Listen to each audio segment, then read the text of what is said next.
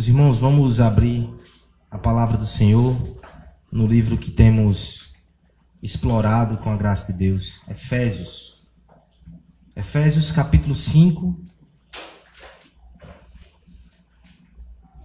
versos 15 ao 17.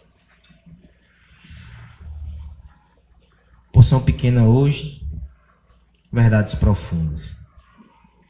Efésios 5, do 15 ao 17.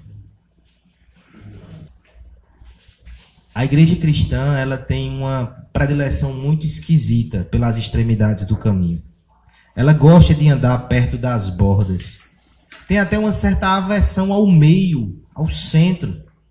É por isso que não poucas vezes ela cruza a fronteira, ela ultrapassa a linha, ela sai da estrada. Esse amor incompreensível pelos extremos e extremidades, no que tange à espiritualidade, é o que explica muitas vezes grupos e igrejas que são marcadas por excessiva racionalidade, mas com a alma muito árida e muito seca. No outro extremo também, do outro lado da estrada, temos irmãos demasiadamente fervorosos, mas cuja fé ela flutua num vácuo de sabedoria, de racionalidade e até de entendimento bíblico. Ambas posturas são caricaturas da verdadeira espiritualidade. Gosto muito da sabedoria dos antigos, em especial de um irmão congregacional muito útil para a Igreja de Cristo chamado Jonathan Edwards, quando ele afirmou que a verdadeira espiritualidade do cristão é luz na mente e fogo no coração. Não conseguiremos abraçar as duas coisas hoje. Eu fui vencido nessa semana. Tenho que me render. Hoje, luz na mente. No próximo sermão, fogo no coração. Hoje, só até o verso 17. Começa com a luz. É a luz que inflama o coração. É o entendimento que move a nossa alma. Então, façamos a leitura do verso 15 até o verso 17. Portanto, vede prudentemente como andais, não como necios, e sim como sábios, remindo o tempo, porque os dias são maus. Por esta razão, não vos torneis insensatos, mas procurai compreender qual a vontade do Senhor. Só até aqui, meus irmãos. A partir do verso 18, uma outra oportunidade. Mas por hora, nos concentremos nessa ideia que o texto nos passa. Luz na mente. É comum que nós façamos essa relação entre luz e sabedoria. Porque no escuro nós trupicamos. Porque no escuro nós nos confundimos. Gatos são comprados por lebres. Até no contexto aqui do Oriente Antigo, as vielas comerciais, as casas de comércio eram bastante escuras. Então a figura do bom e do esperto que compra produtos é que ele sai daquela taverna, ele joga na luz do sol o seu produto antes de fazer uma compra. Na luz, a sabedoria. É interessante que os filósofos do mundo em geral, eles também passam por esse tipo de conceito. Citarei somente dois exemplos. Você já ouviu falar do mito da caverna de Platão, ele está no escuro. Ele vê sombras na parede projetadas pelo sol, mas ele tem medo de sair. Luz é sabedoria. Quando pensamos até naquela divisão clássica da história, do ano 500 até o 1500, idade das trevas. Mas depois vem o iluminismo, a idade da razão, as luzes. Isso aqui tem muito preconceito, é fato. Mas você percebe o princípio luz, sabedoria. Esse princípio ele não é negado pelas escrituras. Pelo contrário, eu ouso dizer e afirmar que a verdade bíblica é a fonte dessa analogia. Ela nos mostra sim o que é a luz que ilumina e o que é a sabedoria que advém dessa luz. A verdadeira sabedoria está exposta na escritura. O apóstolo já vem nos ajudando a entender essa sabedoria. À luz da obra de Cristo, ele tem aplicado aos nossos corações como nós respondemos a ela, não somente individualmente, mas como igreja. Uma igreja que entende o evangelho, que recebe a graça de Deus e que responde em unidade e que responde em santidade. Ele vem trabalhando essa ideia de um homem santo. E depois de explicar, lançar luz sobre o conceito do que é santidade, no último domingo, nós vimos o apóstolo desenhar o primeiro retrato, a imagem vívida do que é ser um homem santo. Ele faz isso com muita perícia. Filhos da luz. O primeiro retrato, então, do homem santo é alguém que é puro e é alguém que ilumina as trevas do mundo. Mas não para por aí. Há o segundo retrato. Esse segundo retrato está exatamente no texto que nós lemos. E olhe como ele é interessante. O homem santo é também o homem sábio. A sabedoria secular muitas vezes divide essas duas coisas. Ela julga como sábio homens que têm excessivo conhecimento filosófico, acadêmico, mas que não têm uma vida reta, que não têm uma vida pura. Paulo vai dizer, essas coisas se complementam. Se por um lado o homem santo é o filho da luz que é puro, por outro lado, o homem e a mulher santa, ela é sábia. A verdadeira sabedoria está aqui. O verdadeiro conhecimento e o modo correto de andar está aqui.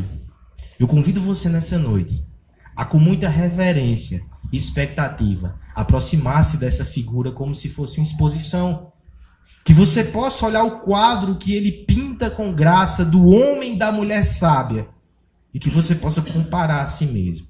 E que você seja desafiado, junto comigo, a analisar essa tela e pedir para que o Senhor Jesus a pinte em nosso coração, ilumine as nossas trevas, dissipe a nossa ignorância e nos ajude a sermos mais sábios, a ter essa sabedoria que tem as seguintes características: prudência, verso 15, consciência, verso 16 e consistência, verso 17. É bom para decorar, mas é fácil de confundir. Fica a sugestão de anotar. Iremos meditar nessa noite, meus irmãos, no tema luz do mundo. As características, luz do mundo não, luz da mente. As características da sabedoria bíblica. A primeira característica está aí no verso 15. É a prudência. Eu gostaria de pedir que todos lêssemos a uma só voz, somente o verso 15. Portanto, como e sim como sábios prudência. Particularmente, eu aprecio a prudência. No que diz respeito, por exemplo, à política, eu acho que esse valor é muito interessante.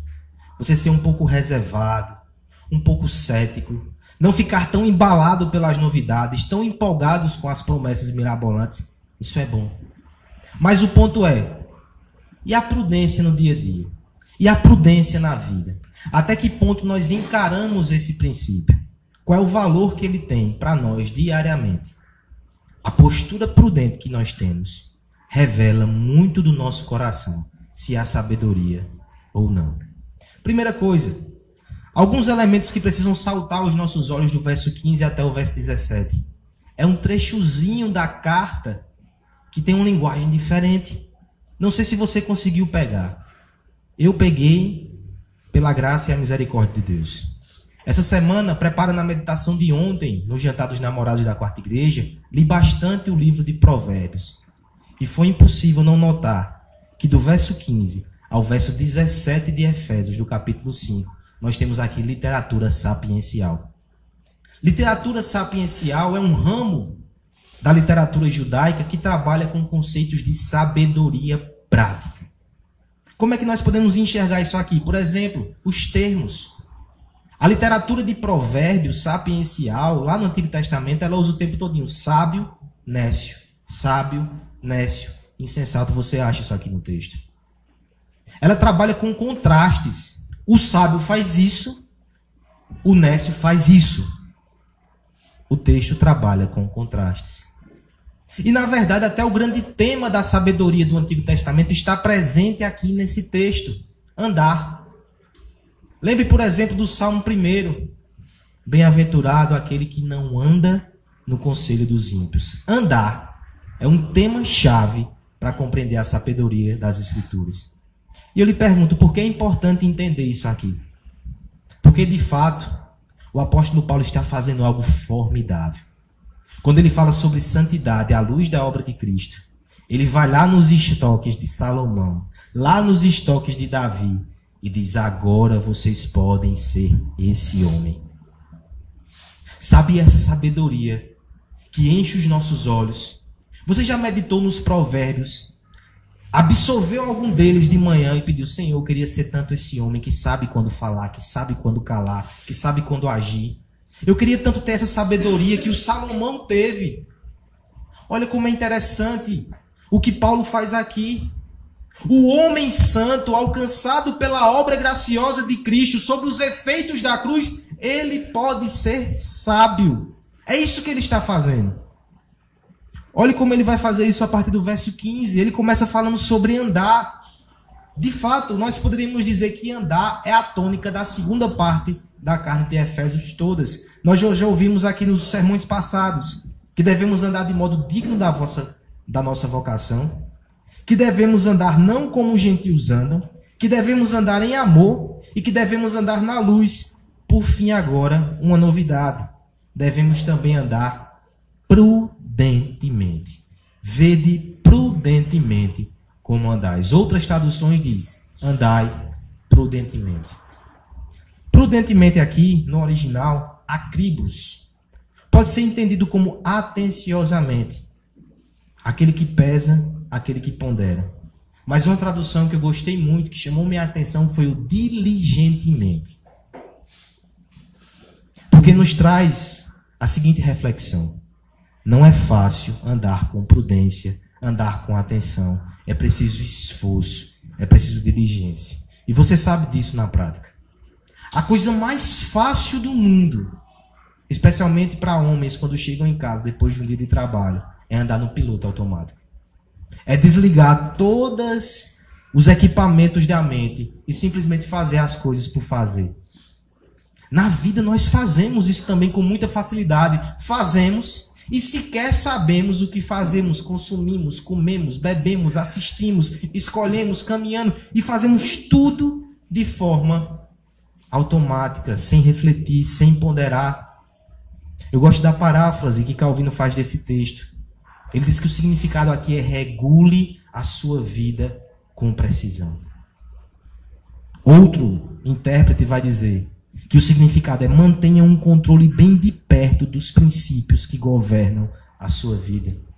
Por que você faz o que você faz? É certo que essa postura é sábia e ela vai exigir um esforço da nossa parte. É como aquele que anda com uma criança pequena que a tudo pergunta um porquê. É como se você pegasse essa criancinha e você colocasse essa criancinha diante da sua cabeça. Por quê? Por que faremos isso? Por que faremos aquilo? Irmãos, nós vimos aqui nos últimos sermões que a santidade começa na mente. Não guiar-se mais pela vaidade dos pensamentos, pois é na mente que nós devemos fazer esses questionamentos. Nós vimos semana passada que precisamos lembrar, ou seja, é exigido de nós o raciocínio o tempo todo. Por mais que seja difícil, vigilância, reflexão são marcas de um sábio, segundo as Escrituras. Como alguém disse, somente o insensato deixa-se levar pelos ventos e marés. O homem sábio define um curso, põe-se a velejar e usa o seu leme para chegar ao seu destino. Essa é a sabedoria. E ela contraste com a imprudência que marca o nosso tempo. Deixe-me comentar de forma muito prudente o acontecimento da última semana prudência até jurídica. Você já ouviu falar do caso do menino Neymar, que não é menino, e da moça que foi até Paris para encontrar-se com ele? Seja prudente no julgamento, nós não sabemos direito o que aconteceu ainda. Seja quem for que está com a razão nessa história, seja quem for a vítima desse caso tão esquisito, uma coisa é certa: houve muita imprudência ali. Se a versão da moça estiver correta, ela se encantou com a possibilidade de ter alguns momentos afetivos, eróticos com o ídolo e foi embora para muito longe, sem nenhuma proteção, sem nenhuma garantia. Quantas jovens e quantos jovens não fazem coisas parecidas no dia de hoje? Entregam-se a pessoas que nem conhecem. Se Neymar está com a verdade. Você não percebe imprudência aqui também? Tanto dinheiro, uma carreira. E tudo pode ser arruinado porque se relacionou com uma pessoa que não conhece e pode ter armado uma arapuca para ele. Quanta imprudência. Talentos, dinheiro, beleza, não no caso de Neymar. Mas não há prudência. As pessoas não pensam, são guiadas pelos seus instintos. E por favor, não fique só julgando esses casos como extraordinários. Ou você nunca assinou um contrato sem ler. Ou você nunca tomou uma decisão de adquirir alguma coisa que colocou a sua família em maus lençóis. Ou você não foi imprudente no comentário. Você acabou falando o que não devia. Você tomou decisões em relacionamentos que afetaram muitas pessoas, talvez as pessoas que você mais ama. Nós precisamos tanto de prudência. Mas o que me conforta é saber que a prudência que eu não encontro em mim, eu encontro em um homem que viveu de forma perfeita. Ele viveu aqui nessa terra. Ele andou com sempre cautela. Ele sempre ponderou cada passo que deu. Cada atitude, cada gesto foi medido, mensurado, com um alvo profundo e sublime de glorificar a Deus em tudo. O Senhor Jesus Cristo, ele jamais se iludiu com os holofotes da popularidade. Ele não nutriu expectativas ingênuas sobre se seria aceito ou não. Ele foi cauteloso, prudente, foi perfeitamente sábio em tudo. Deixa eu dizer o melhor. Não pesa sobre nós simplesmente o dever de imitá-lo. Há o conforto também de saber que ele é nosso. Nós lemos aqui na liturgia que ele é a nossa sabedoria. Por mais que sejamos imprudentes por diversas vezes, quando Deus olha para nós, ele vê a prudência de Cristo sobre nossa cabeça e nos considera a pessoa mais prudente do mundo.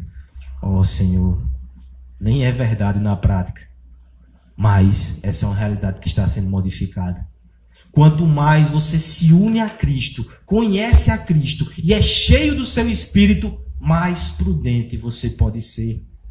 Ainda que seu temperamento seja mais tempestivo, ainda que você seja mais agitado, isso não importa, no final das contas, a graça de Deus aplicada no seu coração, ela pode te deixar cada vez mais prudente.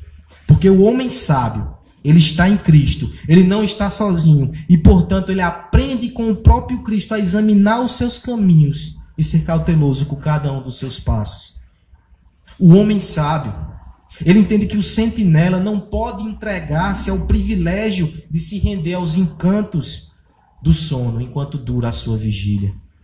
Lapso de distração pode ser fatal. Ele pode deixar os flancos abertos. A segurança de toda uma cidade depende da sua batalha intensa contra o peso da madrugada, o sono que o assedia. Ele precisa manter os olhos abertos. O sábio bíblico é aquele que percorre o seu entorno, do seu coração, da sua casa, da sua cidade empunhando a luz de Cristo e iluminando todas as vielas. Ele é precavido, ele é prudente, ele confia nessa luz. E com base nessa luz que vem da palavra de Deus, que é lâmpada para os seus pés, ele se torna um guia confiável para outros. Ele pode conduzir a sua família, a sua casa, a sua igreja por caminhos seguros até a morada celestial. Ele é cauteloso não porque tem medo do escuro. Ele é cauteloso porque ele enxerga na luz. Ele sabe quem ele é. Ele sabe qual é o mundo ao seu redor. Ele percebe a necessidade de graça. E ele conhece a cruz, onde ele pode alimentar o seu coração com a sabedoria que vem do alto. Prudência. Prudência, irmãos. Para todas as idades. Jovens. De Luan para cima. Há um chamado para você nas Escrituras para que você aprenda a ser prudente.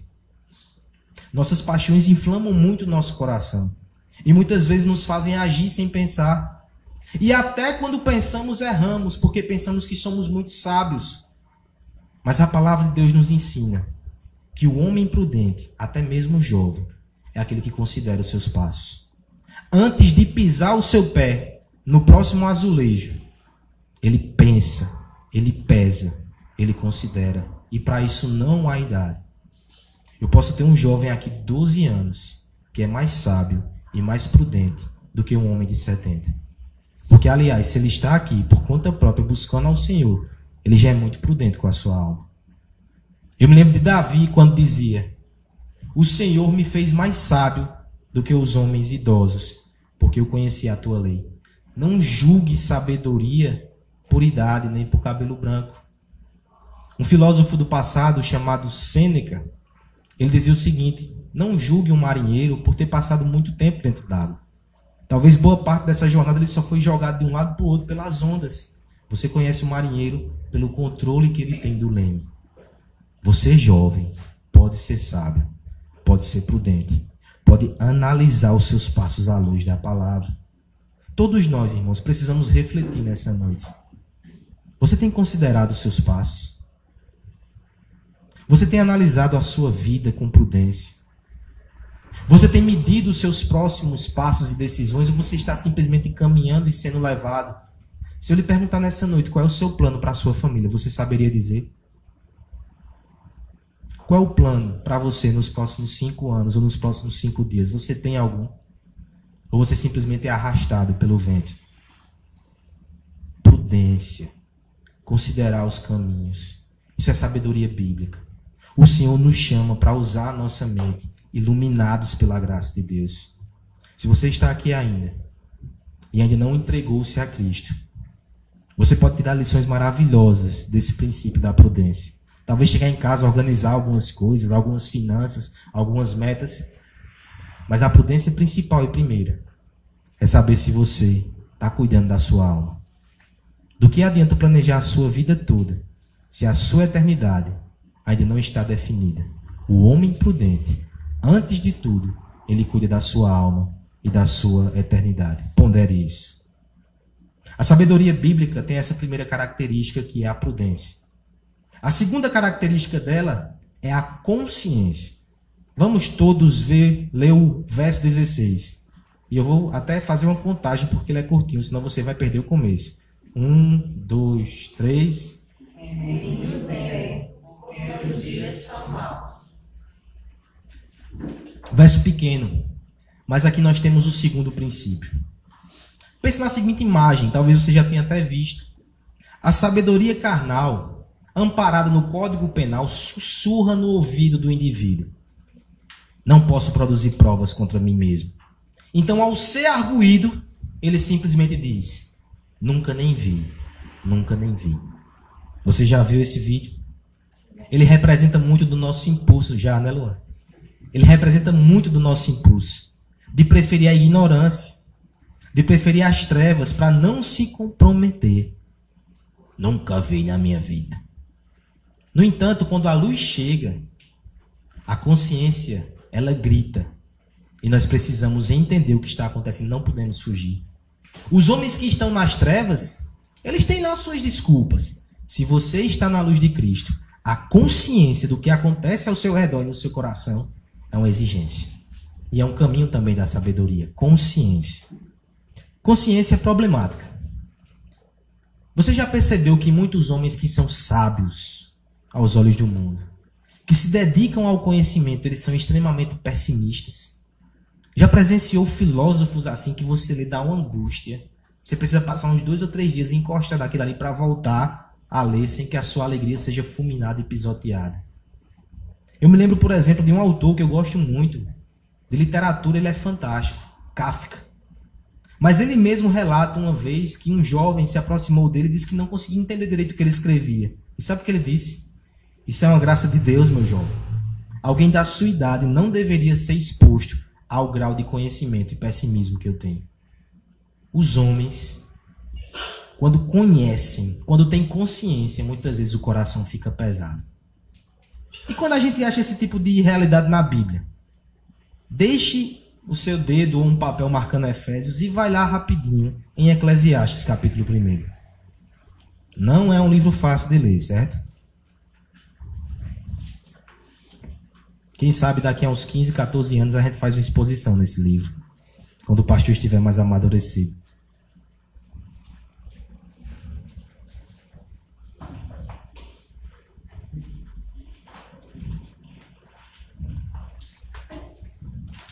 Eclesiastes, capítulo 1. O verso 12 diz assim: Eu, pregador, venho sendo rei de Israel em Jerusalém. Apliquei o coração a esquadrinhar e a informar-me com sabedoria de tudo quanto sucede debaixo do céu. Este enfadonho trabalho impôs Deus aos filhos dos homens para nele os afligir. Atentei para as obras que fazem debaixo do sol, e eis que tudo era vaidade e correr atrás do vento. Aquilo que é torto não pode se endireitar, e o que falta não pode se calcular. Diz comigo: Eis que me engrandeci e sobrepujei em sabedoria a todos os que antes de mim existiram em Jerusalém. Com efeito, o meu coração tem, sido, tem tido larga experiência da sabedoria e do conhecimento. Apliquei o coração a conhecer a sabedoria e a saber o que é loucura e o que é estutice. E vim saber que isso também é correr atrás do vento. Porque na muita sabedoria há muito enfado. E quem aumenta em ciência, aumenta em tristeza. Meu irmão, esse é o tipo de verdade que você esperava encontrar na Escritura. Talvez no pessimista como Kafka, você pudesse até encontrar, mas a Bíblia diz: quem aumenta em conhecimento também aumenta em tristeza. Nem sempre é fácil lidar com a consciência. Agora veja que o verso 16, ele trata de um homem que tem consciência. Ele entende o que está acontecendo. E veja que não é uma consciência fácil. Você voltou para Efésios? Volte para Efésios 5,16. Ele tem consciência. Olha a consciência que ele tem. Primeiro é uma consciência implícita, quando ele diz, remina o tempo. Ele está dizendo que o tempo é valioso porque o tempo é contado. O tempo é pouco. Não dá para fazer tudo. É uma consciência difícil de ter, mas ele tem. Depois ele vai dizer, porque os dias são maus. Ele tem consciência do que acontece ao seu redor. Por um lado, ele sabe que não pode abraçar o mundo. E por outro lado, ele sabe que talvez nem vale a pena abraçar o mundo porque os dias são maus. Perceba, o sábio não fecha os olhos. O sábio tem os olhos arregalados para entender o que acontece ao seu redor. A pergunta que eu lhe faço é: o que ele faz com isso? Ele fica travado, ele se torna um pessimista, ele se torna amargo, ele se torna azedo? Não. É muito interessante aqui o texto quando diz remir o tempo. Remir é uma linguagem comercial. Pode muito bem ser traduzida por comprar o tempo. Mas é claro que isso é metafórico. Comprar o tempo é valorizar o tempo, é agarrar o tempo, é pagar o preço, é pagar o custo pelo tempo. E tempo aqui, de forma muito interessante, não é a palavra cronos do grego, que é o tempo cronológico, um minuto após o outro é o tempo Kairos. Aquela loja de brindes lá no shopping. Kairos não é tempo cronológico, é tempo de oportunidade. Para nós sufistas, é a crista da onda. É o momento exato, é o momento perfeito. Veja que contraste interessante, meus irmãos. O sábio ele olha o mundo ele percebe que o tempo é limitado. Ele percebe que os dias são maus. Ele tem plena consciência. O que é que ele faz? Ele não corre para uma caverna. Ele não se entrega à angústia e à depressão. Ele não se torna um pessimista. Ele diz: aproveite o tempo. Compre o tempo. Valorize as oportunidades. Haja. Tome uma atitude. Essa é a sabedoria bíblica. Que está lá em Gálatas 6,10. Porquanto Enquanto temos oportunidade, façamos o bem a todos, especialmente aos da família da fé. Isso é sabedoria. É reconhecer a brevidade do tempo. É reconhecer que as oportunidades são escassas. É reconhecer que os dias são maus. E diante disso, agir. Diante disso, fazer o que pode enquanto pode. A brevidade da vida provoca o que no seu coração? Você pelo menos considera isso. Me deixe falar mais uma vez de um assunto badalado, não essa semana. Semana passada todos nós fomos surpreendidos pela morte do cantor Gabriel Diniz. Pela sua simpatia, pela sua idade, jovialidade, até a proximidade, ele morava aqui em João Pessoa. Muita comoção houve no nosso meio, e eu creio que no Brasil todo. As redes sociais foram uma prova disso. Quantos e quantos textos não foram produzidos e compartilhados falando sobre a brevidade da vida? O irmão André até me provocou a escrever alguma coisa. E eu tive a ideia de escrever quando o hype passasse. Quando a hashtag baixasse. Ela baixou. E agora que ela baixou, quantos ainda falam sobre a brevidade da vida? Será que essa semana a vida não é tão breve quanto a semana anterior? E o que aqueles que meditaram e que falaram sobre a brevidade da vida fizeram com essa brevidade? Será que é preciso alguém muito próximo de nós ser levado? Uma celebridade padecer em alguma tragédia para a gente lembrar da brevidade da vida? E até ser lembrado e no máximo fazer uma postagem efêmera, mas que não muda nada. É muito breve o nosso pensamento sobre a brevidade da vida. Mas o homem sábio, ele reconhece isso e ele age enquanto ele tem tempo. Aqui eu me lembro mais uma vez daquele que aceitou o desafio de viver sobre o tempo, mesmo sendo filho da eternidade. O nosso Senhor Jesus ele recebeu esse desafio e ele não perdeu tempo nem oportunidade. Enquanto nós dormimos e desperdiçamos, por favor, leia em casa depois Marcos capítulo 1, que narra um dia de Jesus. Como ele curou, como ele abençoou, como ele pregou, ensinou. E depois de, um dia tão cansativo, o texto ainda nos diz que ele acorda de madrugada para orar. Ele não perdeu tempo. Ele não desperdiçou as oportunidades. Esse é o homem sábio. Esse é o homem consciente. E ele é seu. Quando você olha para o coração e percebe que tem desperdiçado oportunidades, não pense que Deus vai te rejeitar por causa disso. Se você está coberto por Cristo, quando ele olha lá de cima, ele vê alguém totalmente sábio.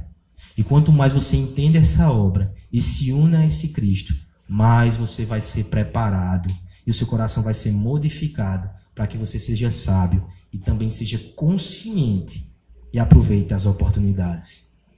Meus irmãos, o homem sábio, a mulher sábia, enxerga o mundo, enxerga a si mesmo na luz de Cristo e é despertado para agir, é despertado para aproveitar as oportunidades. Por favor, mentalmente, coloque na ponta dos lápis a seguinte soma: o tempo é curto, as necessidades são incontáveis. É certo que as oportunidades surgem, mas assim como elas surgem, elas passam. Quantas oportunidades nós desperdiçamos diariamente e a ampulheta do tempo é indiferente a nós. Ela continua derramando os seus grãos. Ela não pergunta a nossa opinião, mas eu lhe pergunto: o que você fará com aquilo que tem enquanto tem? É certo que essa perspectiva do fim ela sufoca o coração. Mas nunca será sábio ignorar ou então se entorpecer com distrações e não pensar no fim. A consciência da finitude é uma marca de nascença que é colocada sobre todas as nossas obras. Mas, por favor, não tire os olhos, olhe para ela e entenda. enquanto houver dia, que você possa espalhar esperança, que você possa aproveitar as oportunidades. É certo que o fim virá, mas até o fim viveremos a fim de que Deus seja glorificado. Viveremos a fim de receber essa graça e de compartilhar essa graça. Isso é ser alguém sábio. Isso é ser alguém santo. Quando somos muito jovens, assim como eu e Luan, é estranho pensar que nós não vamos ter tempo de fazer tudo. Mas na prática isso já acontece.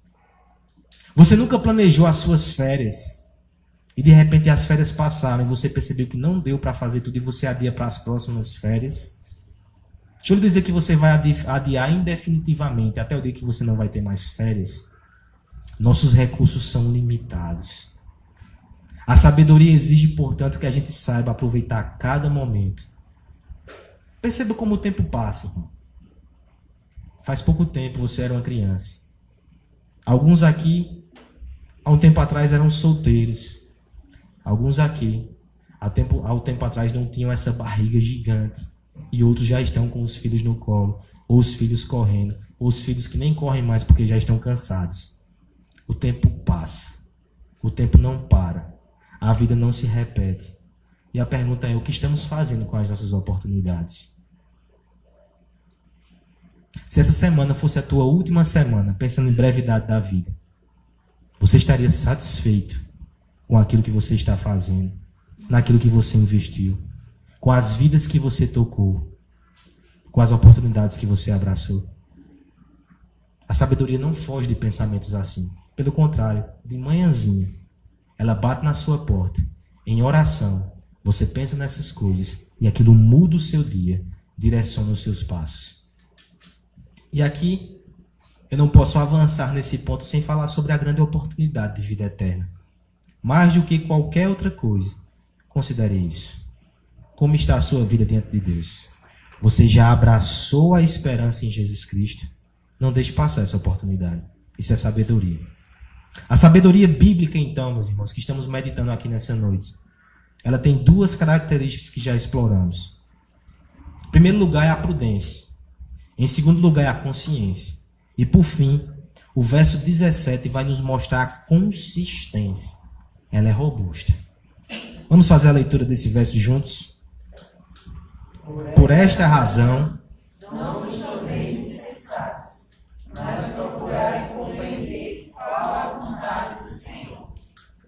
A grande pergunta que o verso 17 responde é: qual é a origem dessa sabedoria bíblica?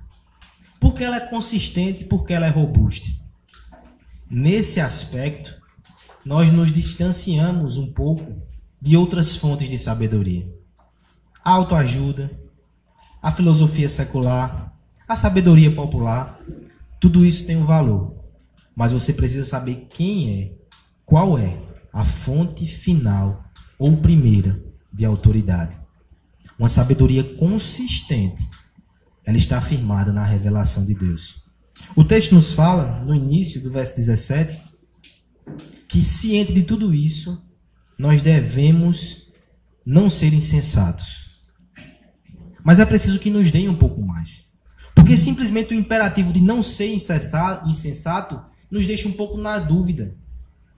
Se eu não posso andar precipitadamente, se eu preciso ser cauteloso, se eu preciso ser consciente, qual é a verdade que vai me guiar nessa análise? Onde eu posso me apoiar, onde eu posso segurar? É interessante que a, o versículo responde: Não vos torneis insensatos, mas, olha o contraste da sabedoria, procurai compreender qual é a vontade de Deus. Eu sei que se eu ficasse só por aqui e não me aprofundasse nisso, talvez não trouxesse muita luz à mente. Porque pense num assunto que é nebuloso dentro da igreja cristã, a vontade de Deus. Qual a vontade de Deus para mim? Muitas vezes nós tratamos a vontade de Deus como se fosse algo que Deus tem, mas está escondido e você tem que dar seus pulos. Ele coloca a mão sobre aquela realidade e você tem que ficar tentando ver pela brecha e você fica inseguro e pensa: e se eu errar? É interessante que a própria palavra de Deus vai tratar de outra forma. Eu me lembro aqui do salmista, quando ele vai dizer no Salmo 143, 10: Ensina-me a fazer a tua vontade, pois tu é o meu Deus. Veja, ensina-me a fazer a tua vontade. No contexto daquele salmo, que Davi falava sobre a lei do Senhor, ele deixava muito claro que ele sabia qual era a vontade de Deus, porque ele estava aprendendo. O que nós precisamos ser ensinados é a fazer. Quantas vezes o nosso problema não é que a gente não sabe, é que a gente ignora o que sabe, fica fingindo que está procurando outras coisas. E nisso fugimos de obedecer à vontade de Deus. Por exemplo, nós lemos aqui nessa noite, no momento de gratidão, lembra qual é a vontade de Deus? Que nós sejamos gratos. A Bíblia revela a vontade de Deus o tempo todo. É porque a gente quer uma resposta fácil uma resposta direta. Mas olha o que Romanos 12, 2, um texto muito conhecido, nos diz. Não se amoldem ao padrão desse mundo, mas transformem-se pela renovação da mente, para que sejam capazes de experimentar e comprovar qual é a boa, agradável e perfeita vontade de Deus. Sabe como você experimenta e descobre a vontade de Deus? É um processo paulatino, quando você conhece o Deus na palavra a sua mente é renovada à imagem de Cristo. E aí você começa a tomar essas decisões. Isso mesmo, decisões. Aqui eu indico um livro muito bom, livro pequeno, acho que não dá 100 páginas. Tomando decisões segundo a vontade de Deus, pastor Heber Campos Júnior. E o conceito que ele nos provoca é o seguinte: Quando somos crianças, ou quando seus filhos são crianças, é natural que você chegue para ele e diga: não risque a parede. É uma ordem direta e clara. Mas coisa triste é quando seu filho tem 30 anos e você ainda precisa advertir que ele não risque a parede. Não. Quando o filho cresce, ele deve tomar decisões maduras, ele deve lembrar do que você ensinou, ele deve olhar para o seu pai, ele deve ponderar e deve tomar decisões. Isso alegra o coração do pai. Do mesmo jeito é o nosso Deus. Quantas vezes a gente não quer descobrir a vontade de Deus porque a gente quer que ele diga, faça isso. Esse não é o caminho da sabedoria bíblica. Nós estamos falando sobre sabedoria. Veja, o apóstolo Paulo está dando instruções aqui nessa carta o tempo todo. Aí quando ele fala aqui sobre vontade de Deus, você não pode pensar que é algo misterioso. A vontade de Deus é obedecer aquilo que Deus está falando nessa carta para nós. É buscar a santidade, é aproveitar o tempo, é remir o tempo é procurar a unidade com os nossos irmãos. Essa é a vontade de Deus. Podemos afirmar, portanto, meus irmãos, que a sabedoria, só um instante, ela é consistente, porque ela abraça a palavra de Deus e se alimenta com ela. É claro que isso não é um, processo rápido. É claro que isso não são respostas que Deus te dá da noite para o dia é um processo. Quando você se compromete com essa busca de ser moldado diariamente, semanalmente pela palavra de Deus. Se tem alguns exemplos aqui bem atuais, nem sempre exemplos bons. Mas nesse ponto, deixa eu lhe falar de um exemplo que me tocou essa semana, relendo um pouco da biografia de Ashbel Simon. Sim, o jovem que um dia veio para o Brasil, no século, creio que passado, não, um pouco mais até. E começou essa denominação que nós fazemos parte hoje, a Igreja Presbiteriana. Ele era o caçula de uma família de nove irmãos. Seu pai era presbítero e também político. Foi membro do Congresso. A sua mãe, muito piedosa e filha de pastor, neta de pastor, tinha toda essa bagagem. Na época que Simonton foi batizado quando criança, os seus pais fizeram um voto entre eles, consagrando aquele menino ao ministério. Eu não recomendo que você faça porque você não sabe se é a vontade de Deus. E por muito tempo isso ficou em aberto. Será que é a vontade de Deus que aquele jovem realmente vá para o ministério? Nem sempre isso ficou claro na vida de Simon. Por um tempo ele andou afastado dos caminhos do Senhor. Aos 19 anos, ele vagou pelo sul dos Estados Unidos para tentar descobrir uma vocação para si. Por um ano e meio ele tomou conta de uma escola, mas por fim resolveu procurar outro caminho e foi tentar ser advogado. No meio de todos esses fatos, no ano de 1854, ele é alcançado por um avivamento. E mais uma vez ele volta para o Senhor Jesus Cristo. Ele entrega o seu coração novamente. É interessante que ele volta para o Senhor em 54 e em 55, ele já é tomado por dúvidas se ele deve ou não se dedicar ao ministério. Ele confessa, inclusive, que o voto dos pais pesava em seu coração. Deixa eu ler só um trechinho do diário dele. No batismo, fui consagrado a esse ministério. Em toda a vida, eu tive a convicção de ser responsável pelo cumprimento dos votos dos meus pais. E secretamente, eu desejava que isso acontecesse de alguma forma. Pois se agora eu concluí ser meu dever e privilégio cumprir essa expectativa, aceitarei alegremente e louvarei a Deus por essa honra. Não terei dúvidas em sacrificar seja o que for, do ponto de vista mundano, para optar pelo ministério, contanto que eu veja essa vocação com clareza. Não passou muito tempo. Não teve uma revelação do céu. Mas, segundo seus próprios registros, ele entendeu a palavra, entendeu seus dons e habilidades, ouviu outros irmãos e por fim ele foi para o seminário de Princeton.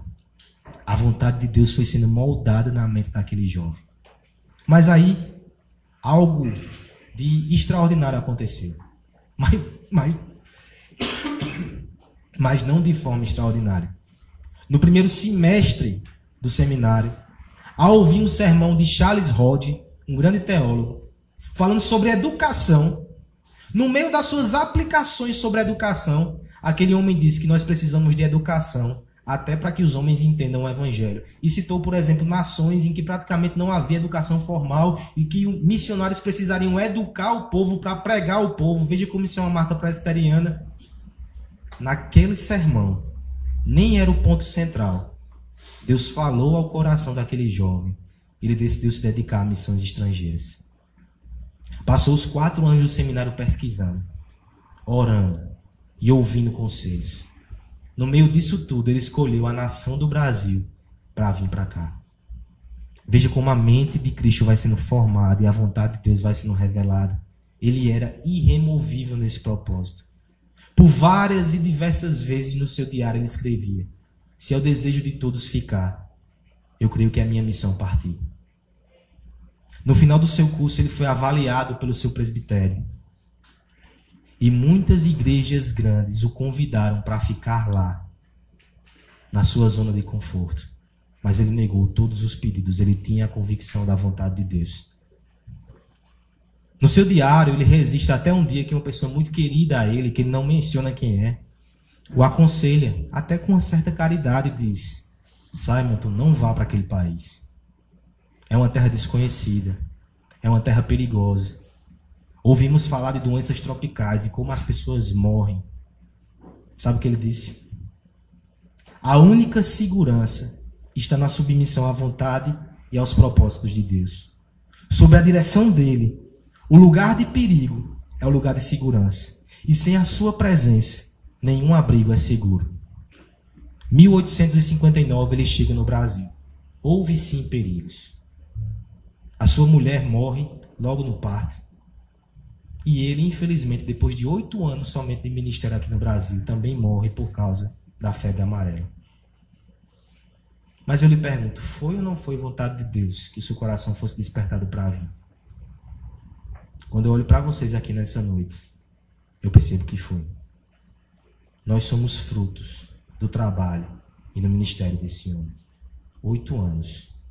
Fundou igrejas, fundou presbitérios, ordenou pastores, organizou um jornal, fundou um seminário. Oito anos. Não sem sofrimento, não sem morte, mas sim era a vontade de Deus.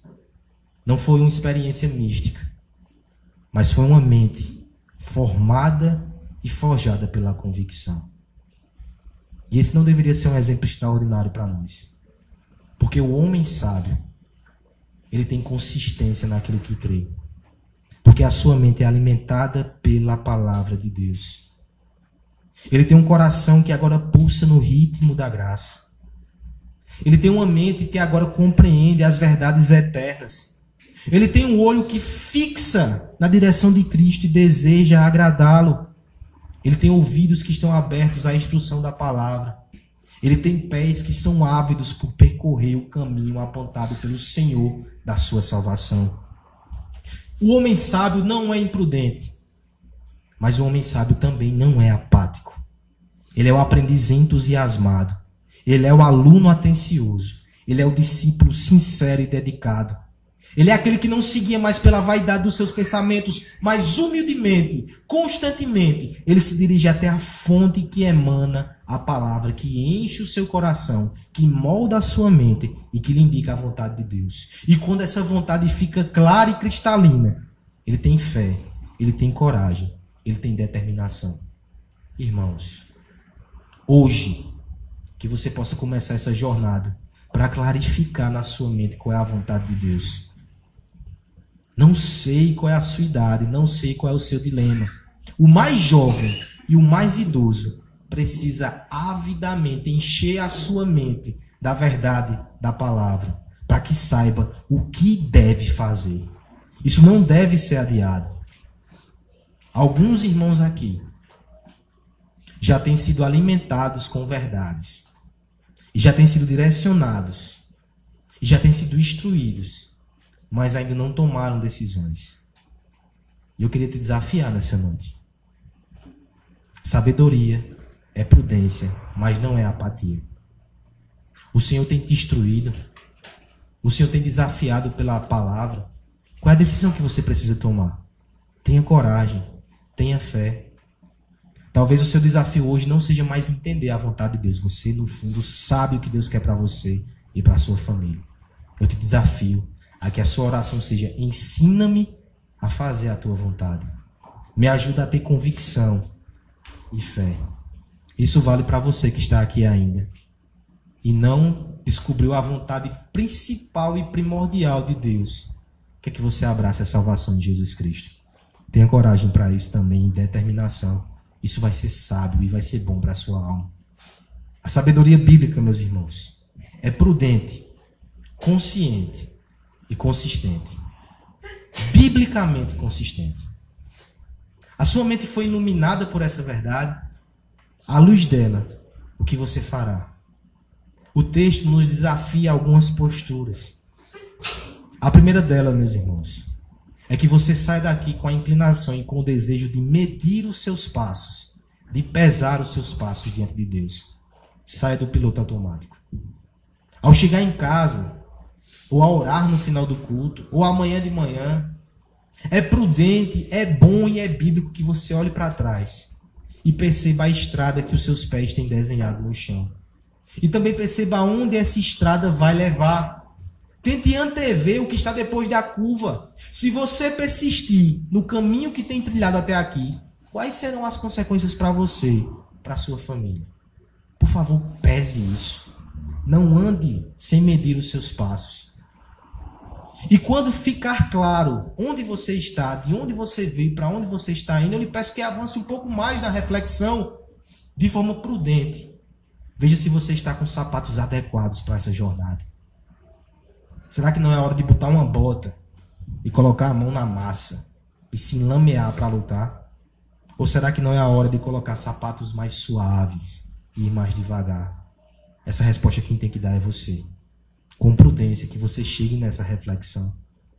Os utensílios que você carrega são adequados para a sua jornada? Ou será que você precisa mudar algumas coisas na sua vida? Pondere, biblicamente. Seja prudente. Segundo desafio que a palavra lança sobre nós, comprometa-se a não desperdiçar mais nenhuma oportunidade. Sabe quando desperdiçamos a oportunidade? Quando, por exemplo, nos entregamos à nostalgia do tempo passado, como era bom. Ou então somos amarrados pela amargura do tempo que vivemos antes. E sem perceber, envenenamos as águas que estão jorrando no nosso jardim. O passado pode te fazer perder as oportunidades do presente, assim como o futuro. Quantas vezes nós, talvez até os mais jovens, mais, mais velhos também, sonhamos tanto com algo que está longe que começamos a voar, a flutuar e tiramos o pé do chão. E é no, no chão que a vida acontece hoje. Que nem um passado te prenda, que nem um futuro te distraia, ao ponto de esquecer que Deus tem te dado oportunidades hoje. Não se torture pelo passado. Porque se Deus está te dando vida, você tem a oportunidade de fazer e refazer ainda hoje. Não fique anestesiado pelas lembranças de uma época gloriosa que talvez nem tenha sido essas coisas todas. Deus te dá novas oportunidades, abrace-as. Não fique pensando num futuro hipotético que talvez nem chegue. No que compete a você, aquilo que Deus te dá hoje, agora, faça. Aproveite as oportunidades. Isso é sabedoria. Por fim, busque avidamente compreender a vontade de Deus. É certo que a sabedoria e a bondade de Deus é como se fosse um grande mar. É incontável nos seus recursos. Mas sendo bem franco, nossa bondade e o nosso recurso são gotas, humildes e modestas gotas. Por mais que a gente se alimente dessa fonte tão preciosa, a gente não consegue fazer tudo para todos o tempo todo. Aqui eu me lembro das palavras de Spurgeon quando dizia: aprender a dizer não vai ser melhor para você do que aprender latim. Você precisa saber qual é a missão que Deus te deu. E aqui eu não falo nem de missão transcultural, de ser pastor. Se a missão que ele te deu foi trabalhar aqui nesse lugar para abençoar vidas. E se a missão que ele te deu é uma vocação que talvez você esteja fugindo, ah, não quero ser professor não, professor ganha mal. E se Deus não te chamou para ganhar dinheiro, mas te chamou para abençoar almas. Você precisa entender o que Deus te chamou para fazer e fazer. Por favor, não tenha medo. A sua sabedoria é impressionante. Ela é tão grande, tão majestosa quanto o seu poder e a sua graça. A melhor coisa que você pode fazer na sua vida é entender o que ele quer para você, perceber os seus desígnios, ser moldado pela sua vontade, alistar-se em seu propósito, porque só assim você vai produzir frutos eternos.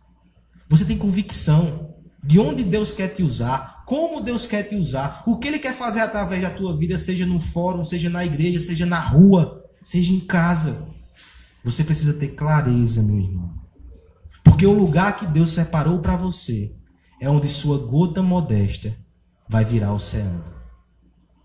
É encontrando o lugar que Deus separou para você. Isso é sabedoria. Eu faço coro, finalmente, com os homens santos e sábios do passado. Especificamente de Jonathan Edwards, quando ele diz que a verdadeira espiritualidade é luz na mente e fogo no coração. Se você for iluminado por essas verdades, que seu coração seja despertado a buscar essa sabedoria. Essa sabedoria que traz prudência, que traz consciência, que traz consistência. A luz brilhou no seu coração, ela iluminou a sua mente, que você possa abraçar a sabedoria do alto, a sabedoria do Evangelho, porque ela não ficou inalcançável, ela desceu até nós. O Senhor Jesus, ele desceu até esse mundo de trevas e ignorâncias para pregar gente humilde e simples e transformá-los em pessoas que têm a sabedoria do céu, que abençoam, que marcam o seu tempo e que produzem frutos eternos. Isso é maravilhoso. Que a luz da mente inflame o teu coração